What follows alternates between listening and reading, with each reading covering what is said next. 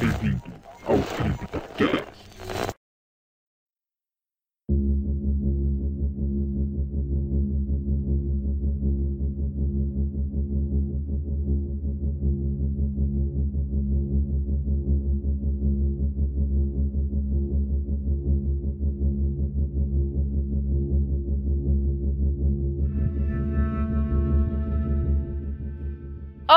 amigos ouvintes do Zona Sombria, e sejam bem-vindos a mais um CryptoCast. Aqui é a Larissa e já tivemos um vampiro como presidente.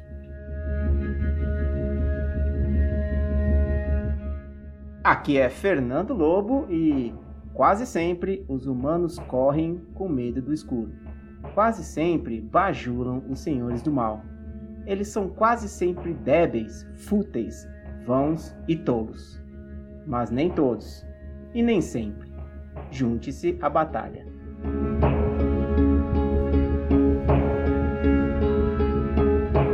Eu sou o Rafael Damasceno e a primeira vez que o Henrique falou sobre o nome da Larissa foi Cheuanco. E está gravado.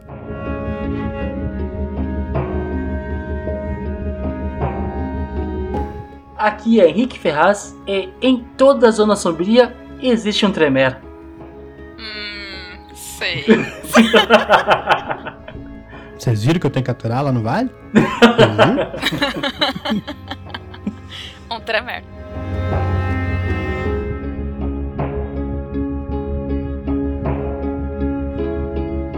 E hoje temos a participação do Henrique Ferraz e do Rafael Damascena, do Vale das Trevas, da Ponte para cá. E aí, meninos, falem um pouquinho sobre vocês, sobre o Vale das Trevas. Um pouquinho de jabá aí pra vocês. Opa! Isso ah, aí, mano. Nós cruzamos a ponte, mano. Isso aí. Isso aí. Coloca aí, por gentileza, aí, DJ, o som do Racionais MCs ao fundo, tá? É, e pode ser da ponte pra cá mesmo, que tem uma música deles que é da ponte pra cá. Bom, ah, primeiro de tudo, tá, quero agradecer aí a Larissa e ao Fernando, tá, pelo convite. E o Vale das Trevas da Ponte pra cá, ele é um podcast sobre o World of the Darkness, o mundo das trevas, o, mais popular Wood. O nosso enfoque hoje da equipe é sobre o Vampiro à Máscara, mas nós abordamos Lobisomem Apocalipse, Mago Ascensão, Demônio à Queda e todos os outros jogos deste rico e maravilhoso cenário. Ah, eu quero saber do dia que o Henrique tirou um T. World of the Darkness. Como assim, brother? Sigla UD. Do dia que tirou um T ali, mano. Não tem o T? É só o World of Darkness. Ponto. Não tem T. Ah, tá, tá que, se... oh, que seja. que seja, foi. Continua o jabá aí, Rafael. Ou quer que eu continue, quer que eu dê a sequência no jabá? Tá, deixa que eu falo um pouco então. Só pra não ficar. Se ficarem ouvindo só a voz do Henrique. Bom, a gente aborda ali, né, todos os conteúdos referentes ao, ao antigo mundo das trevas, né? Ah, o, o novo que tinha saído virou Crônica das Trevas, né? E depois o Vampiro chegou finalmente a sua quinta edição. A gente espera que che- chegue a versão traduzida. Esperamos, de braço Vai, aberto. vai Chega chegar, mas já- quando? Aí É, é um problema. tá, tá, tá atrasado, né? Essa pandemia atrasou tudo. Quando e, E a- quanto também, né? Sim. E nós também temos alguns jogos que a gente tá. A gente costuma jogar, né, entre nós mesmos ali. é, jogos de RPG em mesa, a gente grava, coloca ali uma ediçãozinha marota e fica disponível para as pessoas ouvirem. Infelizmente até agora a gente só tá com uma crônica que fechou os quatro, os quatro episódios, que fechou um ciclo, que foi o Manchester passado, mas esse mês ainda é para mim começar a editar o, a crônica que o Yuri narrou pra nós lá, o Capadócio, que é o Sacrifício, que é a introdução do, do clã La Sombra no, dentro da Camarilla. Eu queria dizer que o Manchas do passado está muito bom. Parabéns aí, meninos, porque ficou muito, muito bom. Tanto É, a edição quanto a história. É méritos do Rafael Damasceno, ele que conduziu essa campanha. É, eu troquei uma ideia com o Cthulhu, ele me deu umas dicas. Vocês podem encontrar nós, a gente, ah, na- nas, nas redes sociais, arroba Vale das Trevas, ou no Twitter, arroba Trevas Valley. Sim, podem visitar a nossa página, né? www.valedastrevas.com.br. Estamos de cara nova agora. Exato. Aí pode deixar que a gente vai colocar os links todos da nossa postagem aqui também no site. Ah, não, a gente posta o site, a gente coloca o linkzinho. Mas, como a casa de vocês, estamos apenas invadindo. É, com os dois pés. É, um, Sabe como é, né. Larissa? A Ah, gente, a gente tem que convidar o vampiro pra entrar em casa, né? ah, é verdade. Senão não entra. Esse. É lenda. Isso é lenda. Esse defeito a gente não possui. Ah, vamos dizer que vocês comem alho também. Papão com alho, olha. Come alho e ainda bebe água benta? Que absurdo é esse. Faço gagarejo com a cabenta. Tudo isso. Né? Adoro host. Adoro host.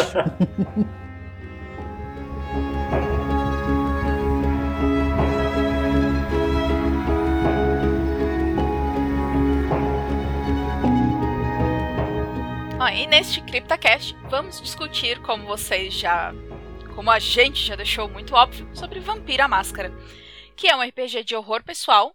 Mas. E aí, meninos? Como colocar o horror em um jogo? O que é a máscara? E onde a gente pode buscar inspiração?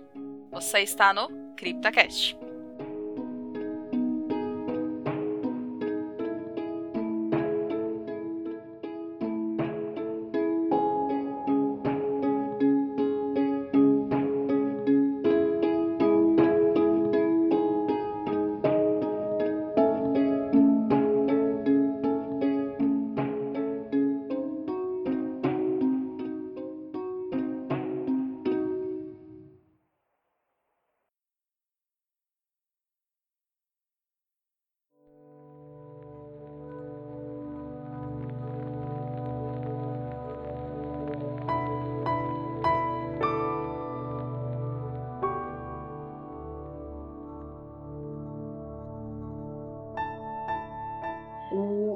Pessoal, ele tá desde o princípio do jogo até as últimas horas de campanha.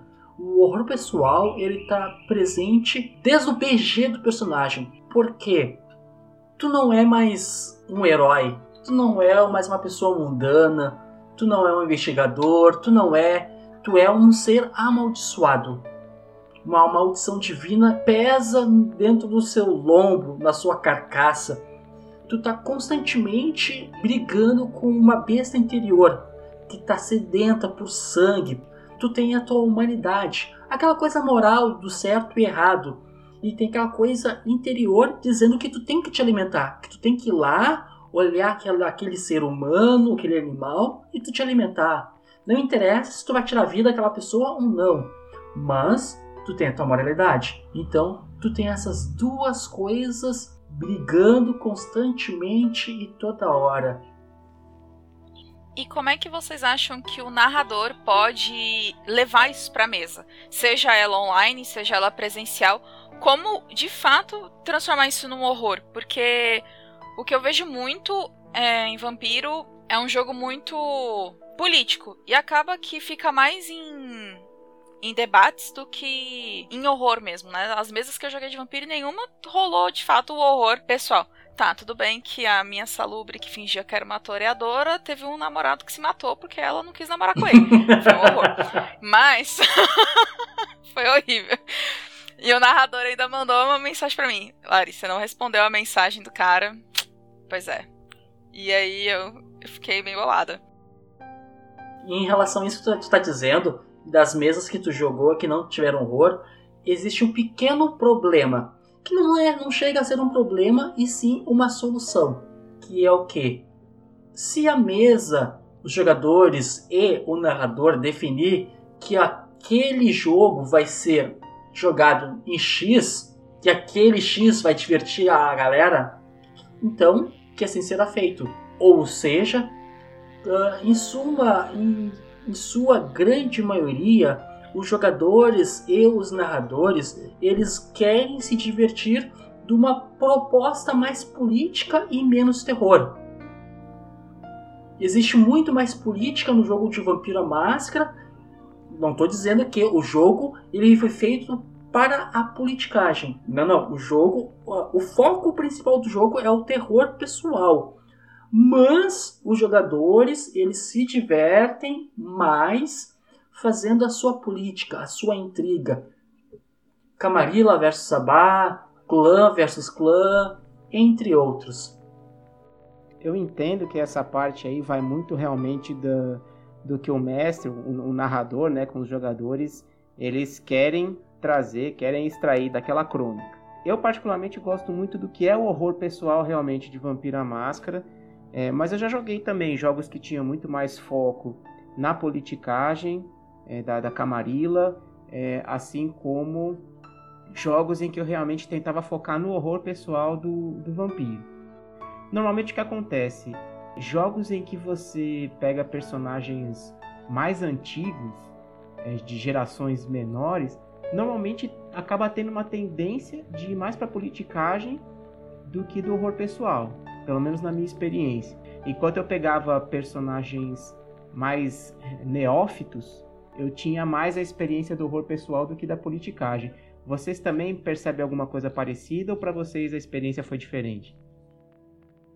Eu acho, é minha opinião pessoal, tá? Eu acho que para conseguir trazer um pouco de horror pessoal para a mesa, teria, no caso, o papel do narrador seria, além de, é, é, fica complicado quando o jogo tá em grupo, mas inicialmente teria que dar um enfoque em cada personagem, tá?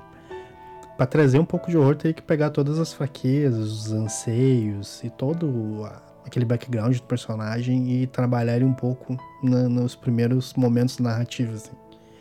Então, sei lá, se o cara é, antes de virar vampiro tinha uma esposa mortal e a esposa do cara acabou falecendo. Às vezes é interessante fazer esse personagem quando sai para interagir com o mundo enxergar o rosto da esposa dele falecido em várias outras mulheres e, e cada vez que ele chega perto nunca é, sabe? Meio que essa ânsia que ele nunca consegue sanar de verdade tem várias formas, né? É, meus primeiros contatos, assim, que eu tive com Vampira Máscara era uma pancadaria.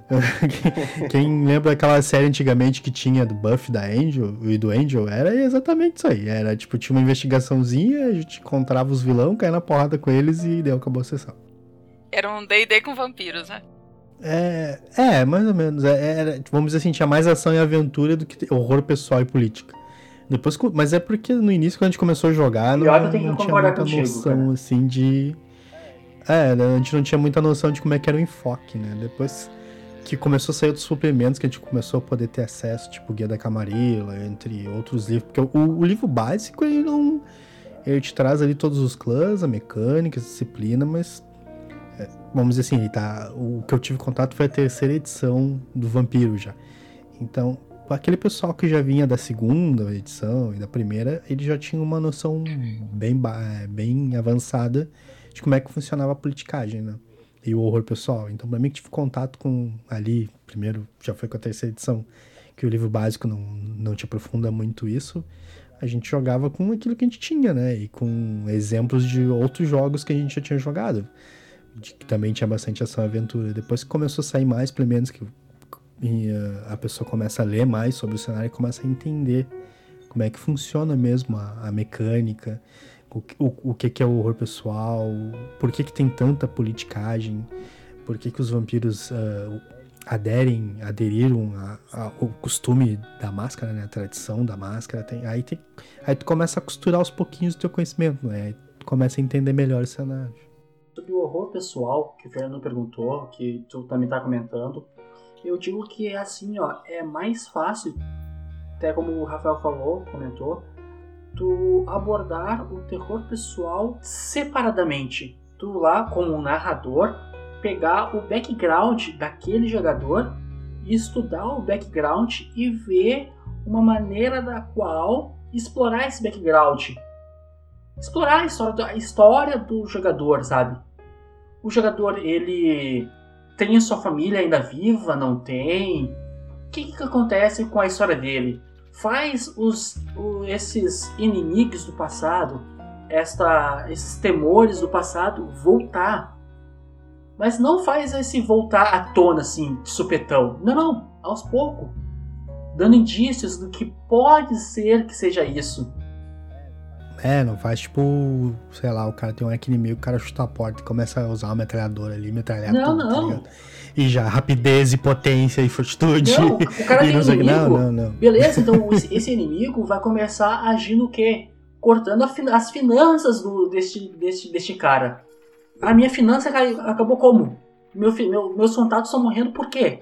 O que que tá acontecendo? É, meu carniçal favorito sumiu, ué, o que O que aconteceu? Como é que ninguém sabe onde é que ele foi parar? Ou a criança favorita do, do personagem, por exemplo, o cara abraçou um outro vampiro, é o preferido dele ali, dentre as crianças que ele tem. Cara, eu vou até mais some. além, Rafael. Tipo assim, é como- Vá que o príncipe tenha dado a permissão para esse jogador abraçar. E esse cara tá observando uma criança, um humano, para abraçar. O inimigo vai lá e abraça esse cara que tá, que tá sendo observado. É, ou mata ou abraça primeiro, imagina. Exato. Tem muitas formas de trazer isso pro jogo. Bom, ouvintes pegaram as dicas aí, né? Anotaram. Poder ouvir no Spotify, não tem problema. Mas eu queria só voltar um pouquinho no que o Rafael falou. é, quando você falou que era mais pancadaria e tal. Você não acha que tinha muita influência também do que. Você mesmo falou do Buffy a Caça-Vampiros e tinha o Angel. E a gente também tinha Blade. E tinha Vampiro que cai na porrada. Vocês não acham que tinha muita influência midiática também? Que influenciava nos jogos?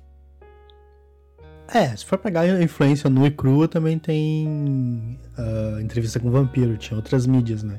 Mas é que assim, não, convenhamos, Larissa, Rafael e Fernando, convenhamos que todo jogador gosta de sair na porrada com alguém. Todo jogador.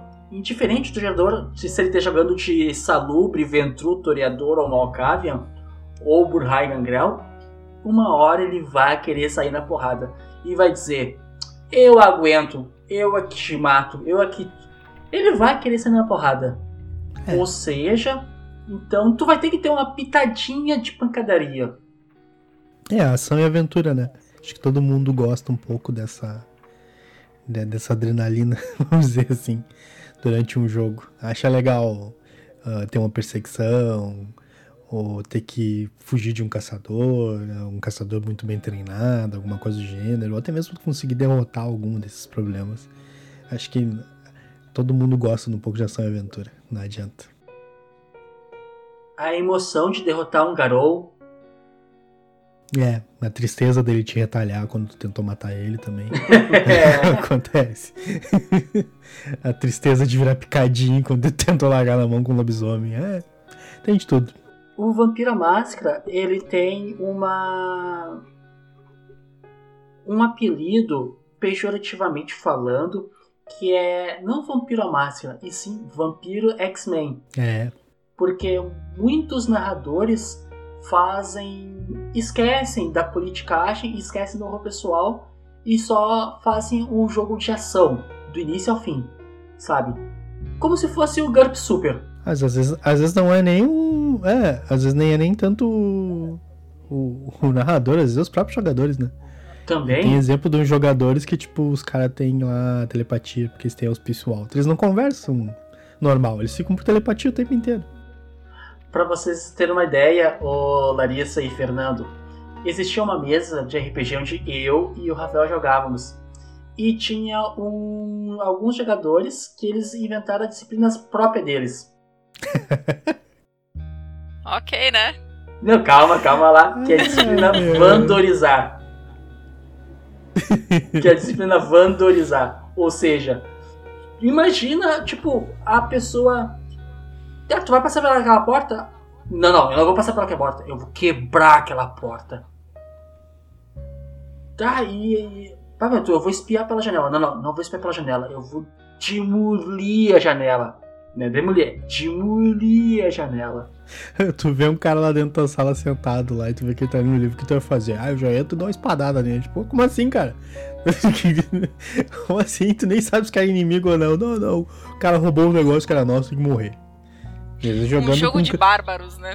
Ah, eles Exato. jogando com classe social, assim, tipo, malcaviano, uma coisa mais social, assim, mais intelectual. O cara não tinha. O vandorizar não saía dele.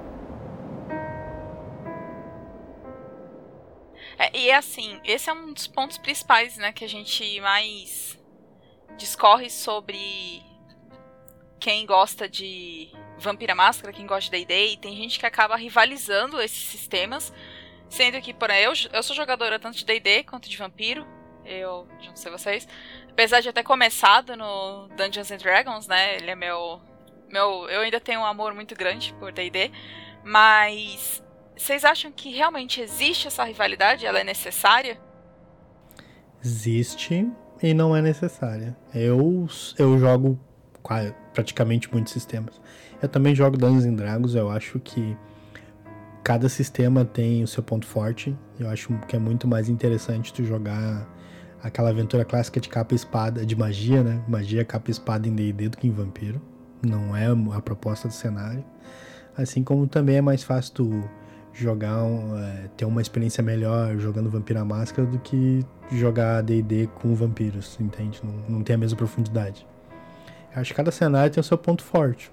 É que assim, eu disse, nós temos que ver que existe essa rivalidade por causa que o D&D ele é o precursor, ele é o precursor dos jogos de RPG no mundo. Também o D&D é o que tem mais mídia física, mais mídia uh, nas em tudo, seja em filme, seja série, ou seja, se tu quer consumir um Vampiro à Máscara, tu tem poucas referências para consumir fora do RPG. Mas se tu quer consumir D&D fora do D&D jogo RPG, tu tem muitas referências, seja ela em música, tem algumas bandas de rock que, se, que inspiram suas letras em campanhas de D&D, seja em seriados tais como Stranger Things, Community, entre outros. Existe sim essa rivalidade entre jogadores e não entre produtoras, tá? Ou seja, essa rivalidade vem para dos jogadores para os jogos e não das produtoras para os jogadores. É, eu acho que muito disso se deve também por causa da, da de cada empresa, né? O D&D ele é, vamos dizer assim, pontualmente ele atualiza sua versão de 10 em 10 anos, né? De 10 em 10 anos tem uma versão nova. E pô, nós ficamos lá com o final do Vampiro em 2000, praticamente, 2004, 2004. acho que saiu os últimos suplementos para o World das para a parte do Dark Ages lá, as coisas que saíram, a gente só vai ter uma atualização agora em 2018. Tipo, 14 anos. É muito tempo. Você acaba deixando os jogadores órfãos, né? Quando você não tem esse tipo de é, atualização, né? Cuidado Sim. e tudo. E isso por parte da, das empresas. Não falo com relação ao, ao sistema em si, mas assim, com relação às produtoras mesmo. Porque querendo Sim. ou não, como, você, como vocês mesmos falaram, D&D realmente tem muito conteúdo fora. E, e mesmo que não esteja saindo nada grande como um uma nova edição, tá sempre saindo, seja uma aventura pronta, um. Ai, como é que o pessoal chama? Homebrew, alguma coisa que adicione ou acrescente ao jogo, né? Sim, sim, ele. E ele sempre procura, sempre procura melhorar a experiência e, e o seu próprio sistema de alguma forma, né? Eles usaram um sistema novo na terceira edição, que revolucionou na época. O, não tinha mais aquele taco, aquela chance de acertar a categoria zero, que era bem, era bem limitado. Eles usaram bônus de ataque, entre outras mecânicas. Depois eles tentaram é, puxar aquele pessoal dos MMO, né, dos RPG eletrônico. Então, o quarta edição ficou. Quem é mais purista odiou a quarta edição. Porque ficou muito, é, ficou muito parecido com o jogo eletrônico, perdeu um pouco da, da, daquela magia clássica que tinha. E agora na quinta eles retomaram, né? E conseguiram deixar o sistema mais enxuto ainda. E eu andei jogando aquela edição achei que ficou muito boa. Ficou muito mais enxuto, muito menos regra. E eles focaram um pouco mais na parte de interpretação de personagem de histórico. Coisa que o vampiro já tinha há mais tempo, né? Uhum. Que é uma boa certeza. tendência. Ah, sim, e assim, para jogador novo, a quinta edição é muito boa, porque ela é mais simples e mais fácil de entender, então Cara, e eu acho que quando você joga uma, um jogo muito balanceado de D&D, porque eu já joguei D&D de tudo quanto é jeito. Eu joguei um que a gente só tinha politicagem, era um saco. Era só bater papo com o rei e fazer mini quests. Como também Já tive jogos que era só pancadaria. Eu falei, caraca, mas a gente não para de cair na porrada com as pessoas. O que, que tá acontecendo, né, nesse universo? E. Mas eu já tive jogos assim que foram extremamente equilibrados, que tinha tanto momentos de política, intriga, tinha intriga entre reis, era o mago contra o reino ou era um dragão disfarçado, entendeu? Então assim, é um outro universo, mas que você também pode fazer uma mesclagem que te dá mais liberdade ainda de fazer. Como é que fala? Um jogo que você pode fazer porrada, cair na porrada, matar dragão, matar tarrasque, mas você também pode fazer um, um pouco de política ali dentro das limitações da época, é claro. Da época que eu falo medieval, né? Sim. Agora, a parte boa do vampiro, na minha opinião, é o. Você pode ambientar vampiro no tempo que você quiser, né? No tempo que os sistemas Sim. te permitirem. Que tem o Dark Ages, que eu gosto bastante do Dark Ages. Sim, sim, dá pra te conduzir uma crônica bem longa, desde a Idade das Trevas até a Idade Atual, com o mesmo personagem. Dá pra te criar uma história gigantesca, assim. Eu tenho um amigo que ele sempre brinca muito comigo, ele, ele vira assim pra mim, Lari, como é que você faria para explicar para um ancião o que é o TikTok? Tipo, uma coisa assim, sabe? E a gente fica bolando um, um, milhão de ideias assim, não, pera. Mas ele acabou de acordar? Mas ele. fica assim. Mas é, então eu acho que esse, esse, esse, ponto, assim, é. É, é bacana do. Do Vampire. Diferente do DD, que você, querendo ou não, fica presa a uma ambientação mais antiga, né? DD. E aí você tem que é. buscar outras. outras outros sistemas que te abracem né? Que te deem outros, é, outros imagina, cenários. Nem no exemplo do ancião, que é, um, que é um ser totalmente desconfiado, porque ele já tá existindo há muito tempo, ele tem muitos inimigos, ele tem muitos problemas. E aí tu chega pra ele e diz assim, ó, aqui ó, tem uma caixinha aqui que tu aperta esses números aqui, tu fala aqui, e o teu certo, aliás, escuta lá do outro lado. E tipo, tá, mas como é que eu sei que é o meu servo? Como é que eu sei que ninguém tá ouvindo também? Imagina a paranoia que tá lá em cima aí. Como é que eu sei que isso não vai ser interceptado? Como é que eu sei que tu não tá me enganando? Me dando isso aí, me dizendo que é um dispositivo que eu posso falar com alguém. Não, não vou usar isso aí. Aí, tipo, imagina tu convenceu, convenceu o ancião, não, mas confia em mim. Como assim? Eu sou um vampiro, cara. Não confio em ninguém. Exato. E eu acho assim, a gente pode ver o, o como isso está relacionado até com o que a gente tem na vida real, né? Porque se você for pensar quando inventaram a fotografia, tinha aquela crença em alguns povoados de que a fotografia capturava a alma das pessoas, né?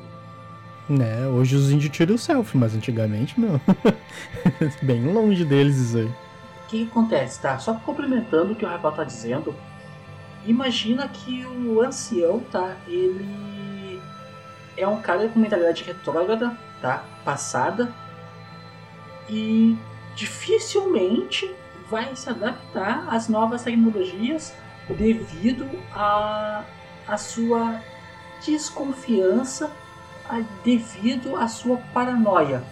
Agora colocamos um ancião que acordou hoje de um topor de 200 anos. E aí? Como é que tu vai. Pode voltar a dormir. Como é que tu vai explicar? tá muito ruim.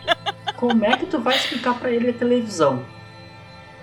Explica, me diz, como é que tu vai explicar para ele a televisão? Nem, não te digo nem o telefone, mas sim a televisão, passando um noticiário, passando a novela das oito, como é que tu vai explicar para ele?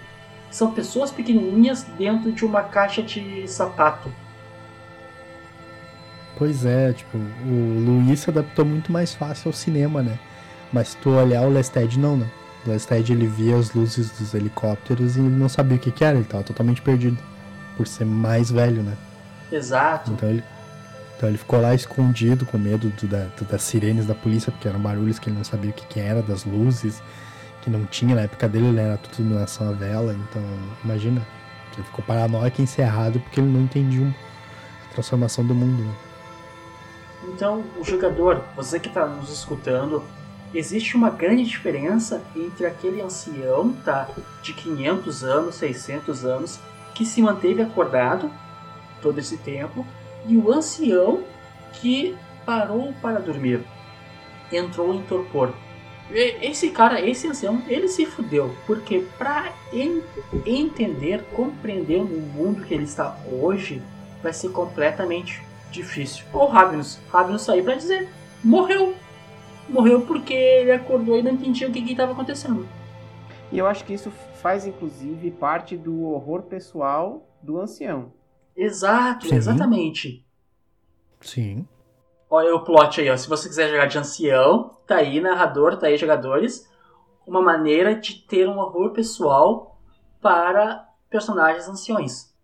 É, a adaptação dele. É que nem na série Dark lá, né? No final da primeira temporada. Quando vê o cara sai lá do outro lado lá do, da passagem lá e tem naves voando e guerras e um monte de coisa estranha. Imagina o choque que não é pra uma pessoa isso.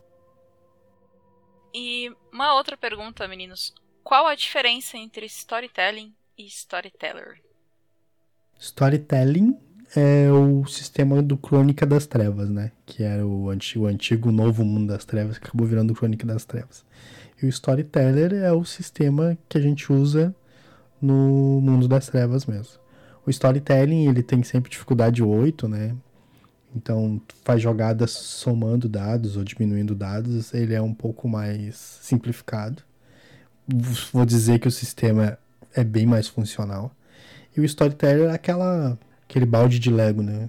Um atributo, mais uma habilidade e joga aquele balde de Lego de dados. Só que ele foi, foi é, mais, melhor estruturado na quinta, na quinta edição, né? Tá bem melhor o sistema agora. Ao meu ponto de vista, tá? Ao meu ver, o novo mundo das trevas ele traz regras mais organizadas, melhores, mas enquanto a lore ela peca em relação ao, ao antigo mundo das trevas. Lore de vampiro só, né? Eu acho que dos outros sistemas ficaram bom. Sim, é que o, o carro-chefe é vampiro, cara. O carro, o carro-chefe, o carro-chefe sempre vai ser o vampiro. Então, o vampiro, ele, a lore do vampiro ficou bem, bem meh, bem meh mesmo. Mas em relação às regras, ficaram bem boas. Sim, a, há de se negar, há de torcer o braço. Em relação ao antigo mundo das trevas, o mundo das trevas ele teve uma repaginada com o Vampiro Quinta Edição. Ele trouxe de volta o horror pessoal que existia no passado, na primeira e segunda edição. Deixou esse balde de dados, como o Rafael está comentando agora, de lado. Tu tem atributos até no máximo até as 5. E isso para neófitos, ancilai e anciões. Ou seja, no mundo das trevas lá, na edição revisada, que é o Vampiro terceira edição, tu tinha ali anciões com 12 dados, 15 dados. Hoje não, hoje no V5, o teu ancião vai ter um atributo no máximo até 5. Não vai ter atributo até 7, até 8, como tinha antigamente. É, trouxeram de novo aquele enfoque do temer as suas crianças, né? Quando elas ficam em, em grande número, assim, é perigoso as crianças. Exato. Os vampiros mais jovens. Os vampiros mais jovens em grande número são perigosos. Na terceira edição, é, tu bate em seis ali tranquilo. chamava, chamava seis pra chincha ali quebrava eles. Verdade. A gente pode até falar isso um pouquinho sobre a questão da lore do vampiro, né? Mas isso tudo era baseado na geração que você tinha na. Assim, a, quantos degraus você estava de Caim, né? E isso, Isso. te dava mais força no seu sangue, né? Isso.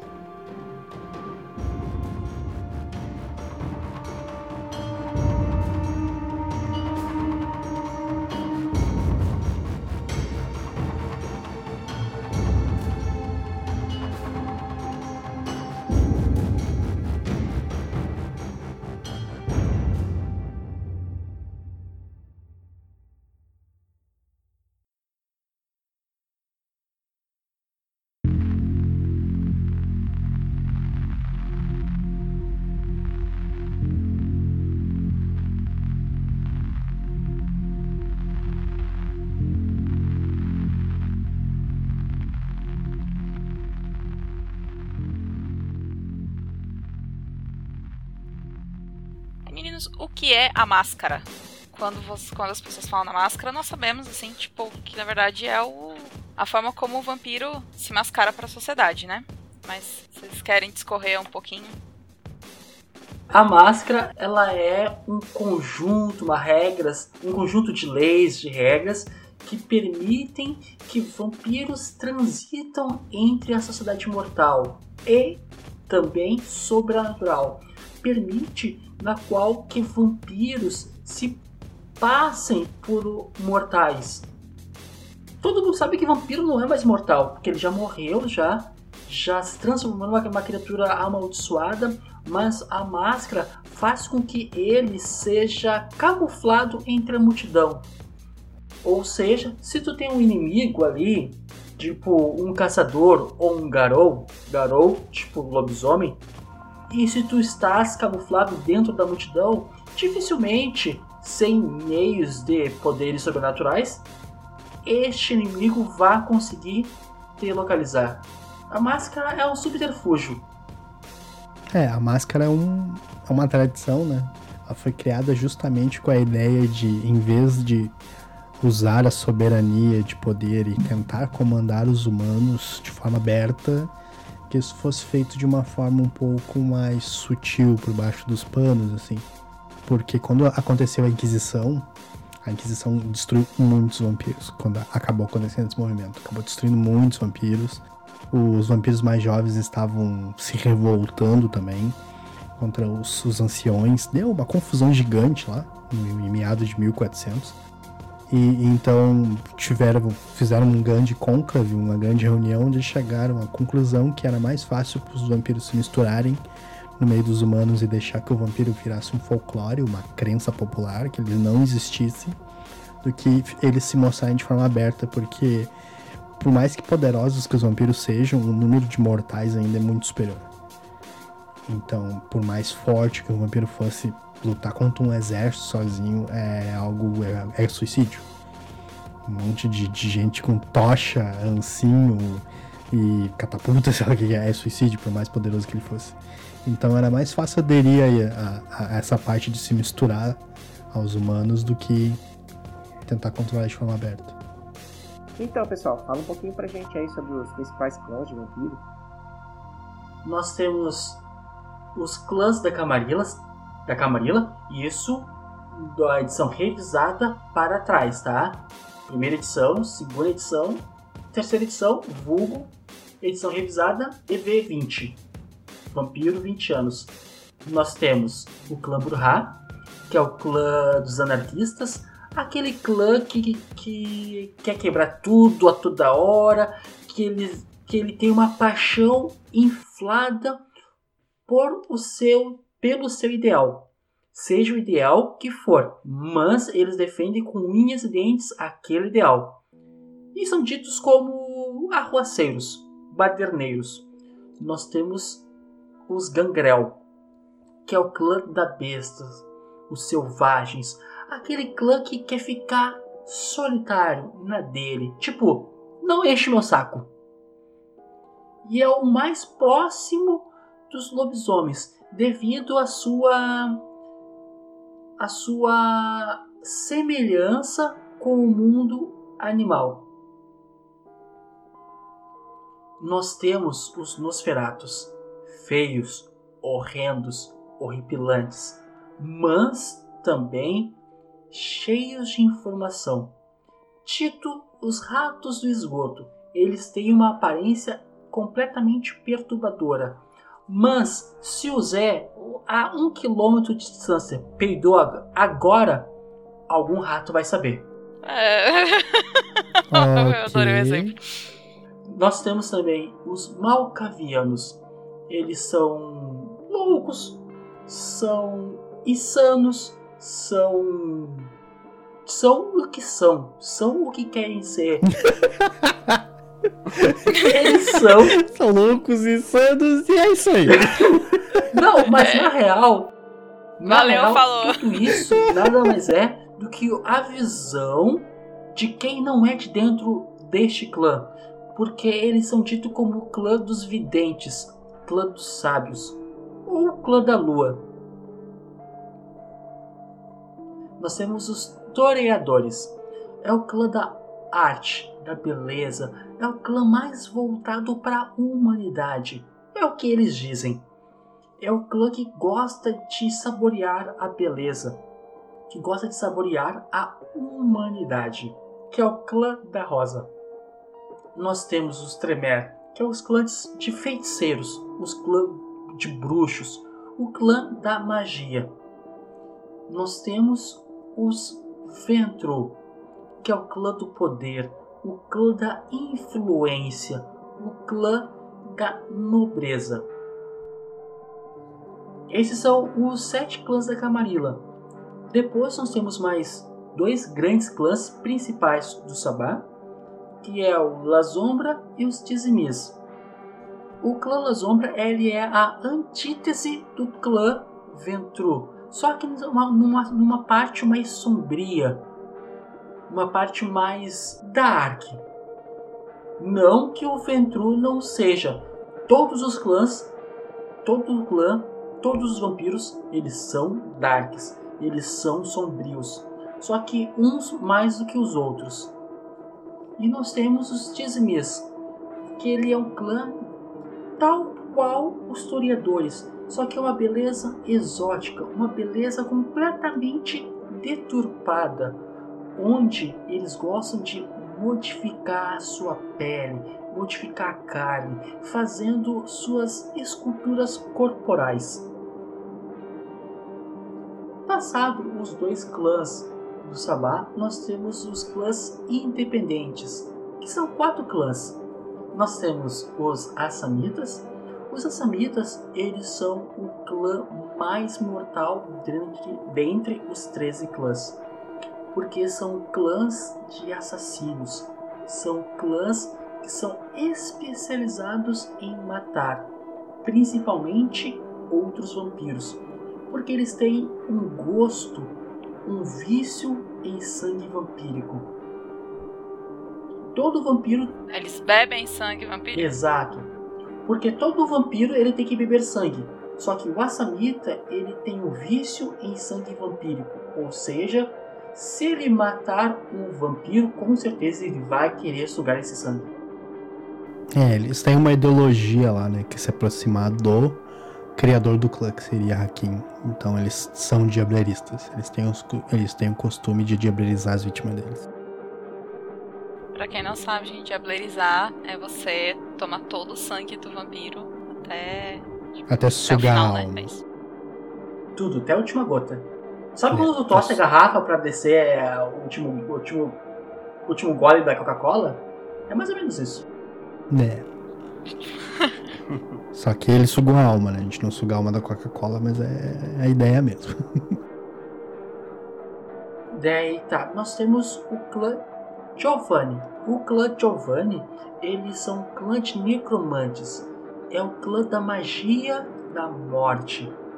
Ele é a antítese do clã Tremé, só que com a morte. Eles manipulam e estudam a morte no seu grosso, no seu íntimo. É um clã da morte. E eles também são um clã que gosta da riqueza, do controle e do poder. Nós temos os Seguidores de Sete. Seguidores de Sete é um clã que é oriundo do Egito Antigo e onde eles são o clã da serpente. Manipulação, corrupção é a sua área de especialização, além de sedução também eles querem corromper e seduzir todo mundo para que Sete volte e triunfe. Eles querem trazer Sete e querem que todo mundo seja seguidor do deus Sete. Por último, mas não menos importante, nós temos os Ravnos. Os Ravnos é um clã de ciganos, é um clã nômade, é um clã onde a sua maior arma é a ilusão, ilusionismo. E eles também têm alguns vícios, tais como roubo, tais como jogos, trapaça. Este é o clã, o clã dos ciganos, o clã peregrino. E esses são os 13 grandes clãs. Caso você queira conhecer esses clãs mais intimamente, conhecer a história desses clãs, dá um pulo lá no Vale das Trevas. Atravesse a ponte que lá nós temos convidados sensacionais que vão destrinchar a história de cada um desses clãs. Vou aproveitar também e fazer um jabá aqui, então. Tem o, tem o nosso podcast do Vale das Trevas. E se vocês quiserem algum material no YouTube, né? Tem os Segredos de Narrador lá, que é do Romadeu, que também aborda bastante sobre os clãs e a história de Vampira Máscara. Muito bacana, meninos. E, e aí, qual é o clã de vocês? Ah, sério que tu fez essa pergunta? Fiz, fiz mesmo. o Henrique idolatando os tremes aí, chega na hora, ah, eu sou T-Smith. Seria um plot twist, É, ué? é. Maravilhoso. Gigantesco. Eu sou do clã dos Saiyajins, ué. O Fernando eu já sei. Qual é o teu clã, Fernando? Quando não deixam eu ser caçador, eu gosto de jogar de Bruhá. E tu, Larissa? Eu gosto dos historiadores. Tem certeza? Eu gosto dos salubres também. tá, mas- peraí, peraí, qual, qual, qual, qual, qual que tu gosta? salubre. Salubre. Tá, deixa eu anotar aqui no Então, caderninho, mais uma salubre pra caçar. Beleza. Ah, o pessoal depois vai atrás da lore dos Tremere e vão entender.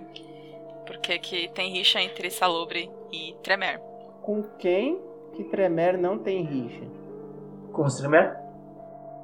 Não, até com os próprios Tremere. Entre eles, eles É, têm. acho que até É, verdade, eternamente. Verdade, isso é verdade. Eu acho que com os Ventru. Eu nunca, nunca vi na história uma treta entre os Tremere e os Ventru. Eu Acho que não tem. Os Tremere é tipo a equipe Rocket no Pokémon, que arranja encrenca com todo mundo, sabe? Tipo, sai atirando tudo quanto é lado, alguém vai arranjar encrenca com a gente agora. Rocket, cara, boa. Vou usar essa analogia forever agora. ah, Boa. essa daí, equipe Rocket. boa, boa, gostei. Só que quem comanda a equipe Rocket é o Giovanni, né? Mas. É. Ó, gente, pra- antes da gente poder encerrar, é, que fontes de inspiração a gente pode buscar pra trazer de verdade o horror pessoal? Pra não só a questão política, mas assim, se vocês também quiserem dar dicas de o que a gente pode buscar na cultura pop que acrescente e acremente os jogos, seja ele com a parte política, seja ele com a parte de horror pessoal, como incrementar um- uma mesa. Leiam bastante. Temos lá as crônicas vampirescas daniais. Muito bom. Eu vou sair pela tangente e não vou dar as sugestões habituais. Boa. Assistam filmes de terror, assistam filmes de terror psicológico, tais como O Dragão Vermelho, Dragão Vermelho é muito bom. toda a- esta obra, sabe? Que Muito ela é bom. fantástica. Porque ali tu pode ter ideias de como utilizar o psicológico contra o jogador.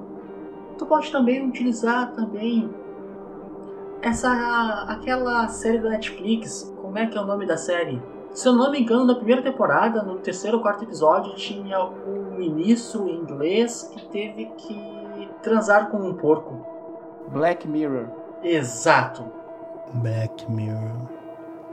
Tem o Alienista também, né? Tem na Netflix. Tem Alienista, tem, tem a Lista Negra também. São vários. São, tem várias séries da cultura pop que são ótimas para te colocar dentro de um jogo de vampiro, como um horror pessoal. É, até o, Break, até o Breaking Bad acho que dá, né?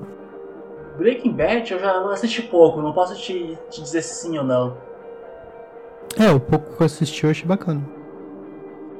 Ah, gente, eu pensei que vocês iam indicar, tipo, Crepúsculo, Vampire Diaries. Eu achei que a Não gente não ia ter referência de Ah, Crepúsculo. Assim, Eu não podia deixar passar. Crepúsculo dos filmes para o mundo das trevas passem longe.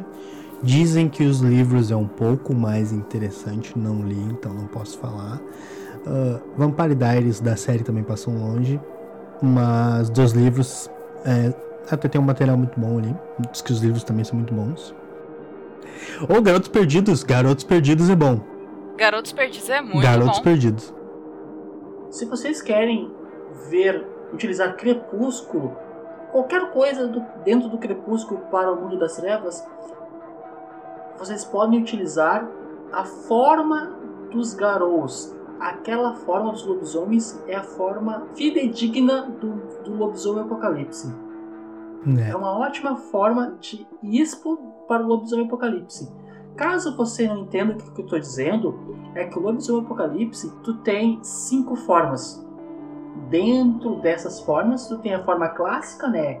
Que é uma forma de combate, aquela forma bípede, e tem uma forma quadrúpede, que é um lobo pré-histórico, que é a que é retratada no, no Crepúsculo. Crepúsculo. É, e daí lobisomem na forma vocês podem usar o Van Helsing como referência. Exato. O Van Helsing é um filme legal. Sim, até mesmo tu pode usar o Anjos da Noite também. É, Anjos da Noite eu achei muito. muito montado. ah, e Blade, vampiro que sai com 12, dá tiro em Deus e Mundo. É um bom exemplo de caçador. Agora, meio vampiro não é tão poderoso quanto Blade, mas. É, é uma boa referência o Blade, sim. Pra uma coisa mais ação, aventura, caçada, assim. O Blade até preenche bem isso. Mas se tu quer filmes clássicos, Entrevista com o Vampiro e Drácula de Bram Stoker. É, os melhores. O Drácula de Bram Stoker eu até... Uh, tanto o Vampiro, Entrevista com o Vampiro, recomendo os livros. Eu li e achei muito bom. Gente, é, eu, só, eu só queria voltar aqui também para falar essa questão do, do, horror pessoal, que é justamente é, o porquê do horror pessoal em cada vampiro. A gente falou do sangue, falou da, dos clãs, falou da, do, que, do que seria um horror pessoal para neófitos, para anciões e tudo. Mas o âmago disso aí, todo o centro do horror pessoal de Vampiro à Máscara é a besta. E eu gostaria que vocês falassem um pouquinho sobre o que é a besta. A gênese, vamos dizer assim, a besta do vampiro, a besta vampírica ela tem um papel até o final da terceira edição. Esse papel é desconstruído e depois na quinta ele volta com força total, que eu achei muito legal. A besta, assim, ela é os instintos primitivos, tá? Do vampiro. É, ele é, eles são tão primitivos, por isso que a maioria dos vampiros chamam ele de besta, é, de besta, né? De besta interior. Porque a besta, quando ela tem fome, ela se manifesta e ela devora o que ela enxergar pela frente. Podem ser entes queridos, pode ser quem for. Quando ela tem medo, ela corre de forma irracional da fonte de medo dela. Quando ela entra em fúria, ela ataca de forma primordial que tiver. Então, ela, ela é uma boa, um bom conjunto de instintos primordiais, tá? Só que assim, na, na primeira, segunda e no final da terceira edição, era simplesmente isto. ela é um monstro interior que cada vampiro tem, que se tu não quiser se alimentar de sangue, a besta vai te obrigar, ela quer que tu se alimente de sangue. É uma questão de tempo até tu perder o controle e a besta sumir e se alimentar, que é uma necessidade básica do vampiro, a alimentação. Todas as vezes que um vampiro é confrontado com uma situação muito extrema, às vezes a besta toma o controle para se auto-resguardar, né? Porque ela também tá ali no, interior do vampiro. Então quando a, a não-vida desse vampiro tá ameaçada e o vampiro quer, porque quer tentar lutar contra os instintos dele de fugir, pode ser que ele perca o controle e a besta faça essa fuga por ele, entende? Então é por isso que o vampiro sempre teme o sol. Um vampiro, quando ele vê os raios de sol, ele pode sentir o pavor inicial, mas se ele não se mexer para tentar fugir, a besta vai tomar o controle e vai fazer ele fugir, porque a besta não quer virar cinza. E a resposta para tudo isso é que seria a fúria, a revolta e os sentimentos negativos que Caim tiveram na época que ele, que ele foi amaldiçoado lá pelos anjos, bem lá na Terra de Nod. Diz que tudo isso, todos esses instintos, como ter medo de fogo, foi as maldições que Caim recebeu e que se compartilhou por todos os filhos dele, todos os seus descendentes, né?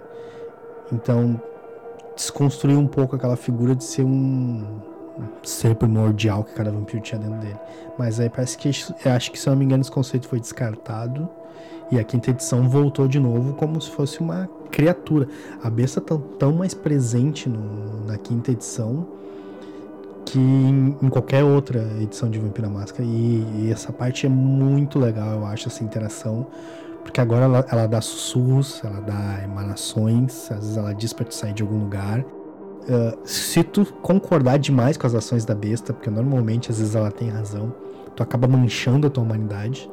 Então, aquela fagulha humana que tu tinha, quanto mais concorda com a besta, mais ela vai sumindo e mais bestial tu fica. É, é bem interessante. O, o novo papel que ela tem na quinta edição, em comparação com a da terceira. Sobre. ainda sobre o horror pessoal. Bom, eu. Alguns meses atrás eu narrei uma mesa de mortais para o Clube do XP onde os jogadores eram outros podcasters e youtubers. Até um destes você, tu conhece, Larissa, Larissa, que é o Léo Rodrigues, do Rolando História. Ah, sim. Ele gravou com a gente aqui, inclusive, o do Dia dos Namorados. Especial ele e a namorada dele.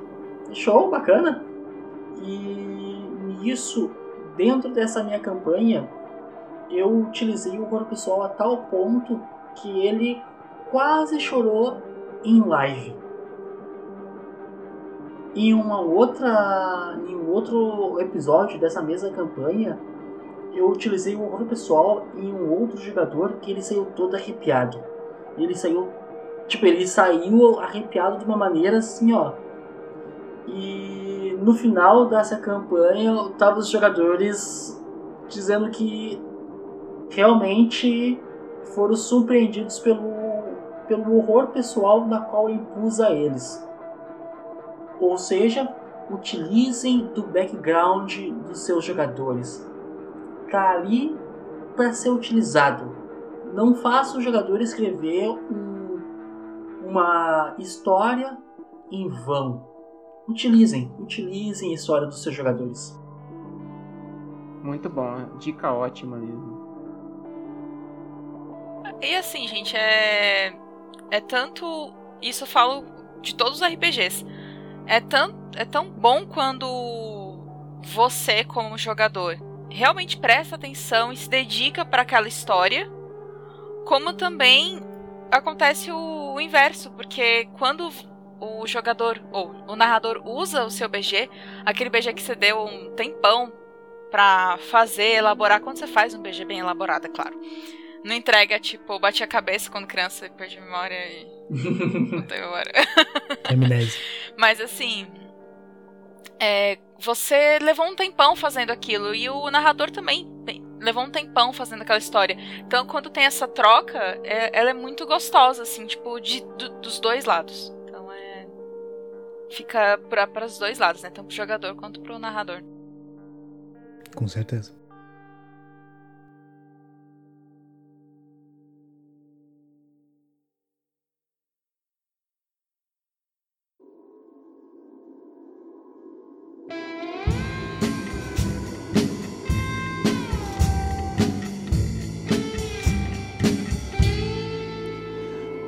walking home through the Wampus Woods haunted trail. Just released after doing a spell in the Gritterton County Jail. When I turned a bend in the trail, I got the worst fright of my life. Bom, gente, chegamos ao final de mais um CryptoCast. Eu gostaria de agradecer Henrique Rafael pela presença de vocês, por vocês terem aceitado o convite, por esse bate-papo que foi muito bacana. Antes da gente encerrar de fato, vamos para as nossas indicações. E para começar, eu quero indicar o jogo Vampire. Muita gente. Ele foi muito criticado, né? Mas eu vou indicar meio que assim. Tô indicando porque eu só joguei o comecinho. eu não joguei tudo. eu joguei só um pouquinho, eu gostei bastante. Achei que ele, ele tem umas mecânicas interessantes. E ele traz uma árvore de. Como é que fala aquela árvore de. Acho que é árvore de evolução, né? De personagem? Árvore de habilidades? De habilidades. É isso, obrigada, árvore de habilidades. Então, é um jogo bem bacana, ele tem uma história, pelo menos no começo, interessante. Como ela se desenrola, eu não sei, gente, não joguei. Mas Gostei bastante da ambientação do game, apesar de que acho que ele podia ser graficamente bem melhor, já, já que é pra geração, né, P4, no Xbox One. Mas fica a indicação. Eu gostei. Apesar de muitas críticas. É, a, a, minha indicação vão ser duas agora, que são duas indicações que eu gosto muito do, do mundo de Vampira Máscara. É, e a primeira é Vampire the Masquerade Bloodlines, que foi um jogo que, se eu não me engano, saiu em 2004, ele já é um jogo bem antigo. E ele tem muito realmente essa pegada do Vampira Máscara, as questões políticas, as questões dos clãs. Não, não tem tanto a questão do horror pessoal aqui. Então é mais para quem realmente quer conhecer o mundo de Vampira Máscara, quer é, evoluir um pouco mais. E aí eu até vou dizer, né? Eu, eu finalizei esse jogo com um tremé. E. Olha aí, ó. ó, uma salva de palmas pro, pro garoto ali, ó. Bom, bom. Boa finalização. Foi, né? É, e tanto assim, ele, ele foi um jogo que foi bem cultuado, virou cult, e agora a gente tem inclusive a continuação que tá saindo agora no, no final do ano, né? O Bloodlines 2. Que inclusive falamos no nosso último episódio, que saiu que saiu. Sobre gente. as indicações, né? 16, não vou datar esse episódio. não vou. Sim. É, e a outra indicação é justamente o módulo dos caçadores caçados, também voltado para Vampira Máscara. Quem conhece bem o mundo aí do, do vampiro sabe que a minha frase de abertura foi tra é, trazida dos caçadores caçados. É, eu gosto muito de jogar como caçador, aí é o meu é o meu mote mais da ação dentro do Vampiro Máscara, mas também dá para trazer um horror pessoal bem legal pros caçadores. Um background bem montado do caçador é, também traz um horror pessoal muito, muito importante para esse mundo das trevas. Né? Imagina você ter um, um, mote pessoal aqui de querer se vingar de um vampiro, de querer né, é, enfrentar esses vampiros por algo é, de repente ter matado a sua esposa, a pessoa que você ama, né? Você ter uma convicção religiosa muito forte. É, imagina você ter que enfrentar um vampiro, né? Um ser tremendamente poderoso. Então isso também traz um horror pessoal muito legal é, para esse mundo de Vampira Máscara. Bom, a minha indicação aqui, tá?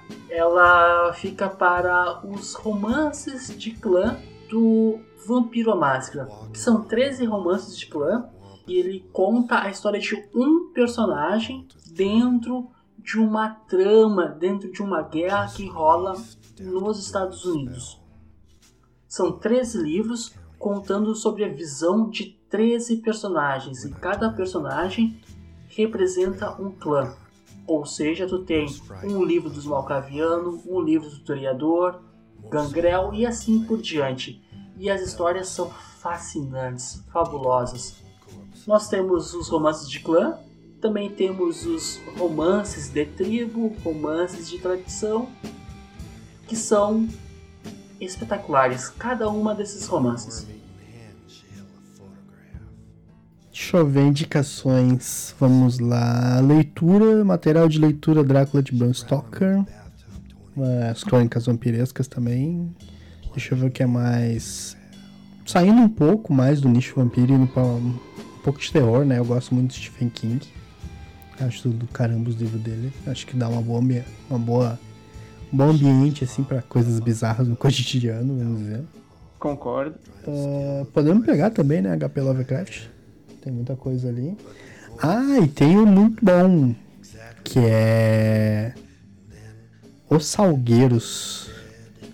Os Salgueiros, peraí, deixa eu só pegar o nome do cara que escreveu, é Argemon Blackwood, se eu não me engano.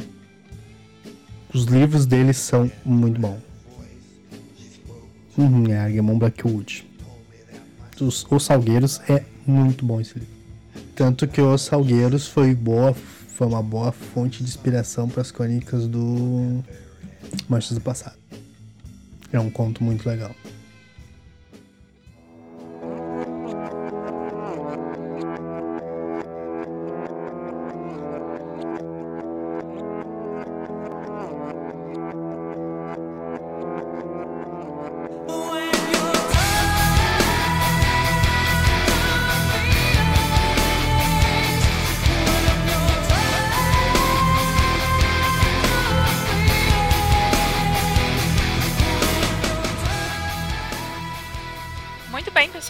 Isso aí. Muito obrigada, Henrique. Muito obrigada, Rafael, pela presença de vocês. E obrigada a todos que nos ouviram até aqui. Não deixe de nos curtir no Facebook em www.facebook.com.br Zona Sombria BR e também nosso grupo Zona Sombria, a Sociedade do Terror.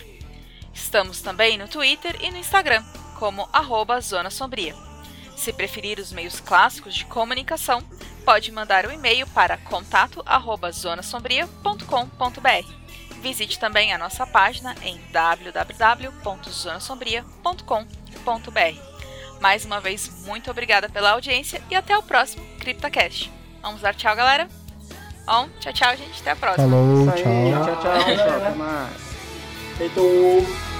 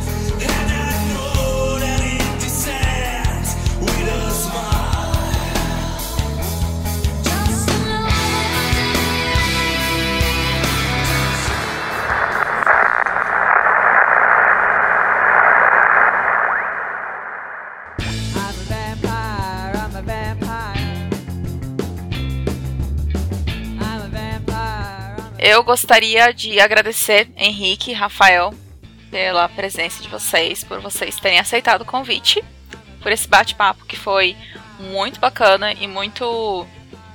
Tem uma palavra que não veio agora na cabeça.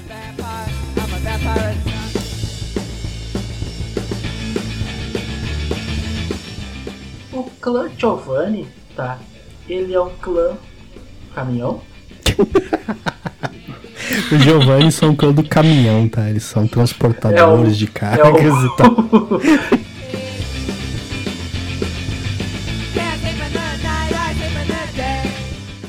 Ai, peraí, é, vou- rapidinho, antes que eu esqueça. Na pauta, peraí. A pessoa alterando a pauta no meio da gravação. Tô, tô. É, porque aqui é assim, quem sabe faz ao vivo. É, isso aí.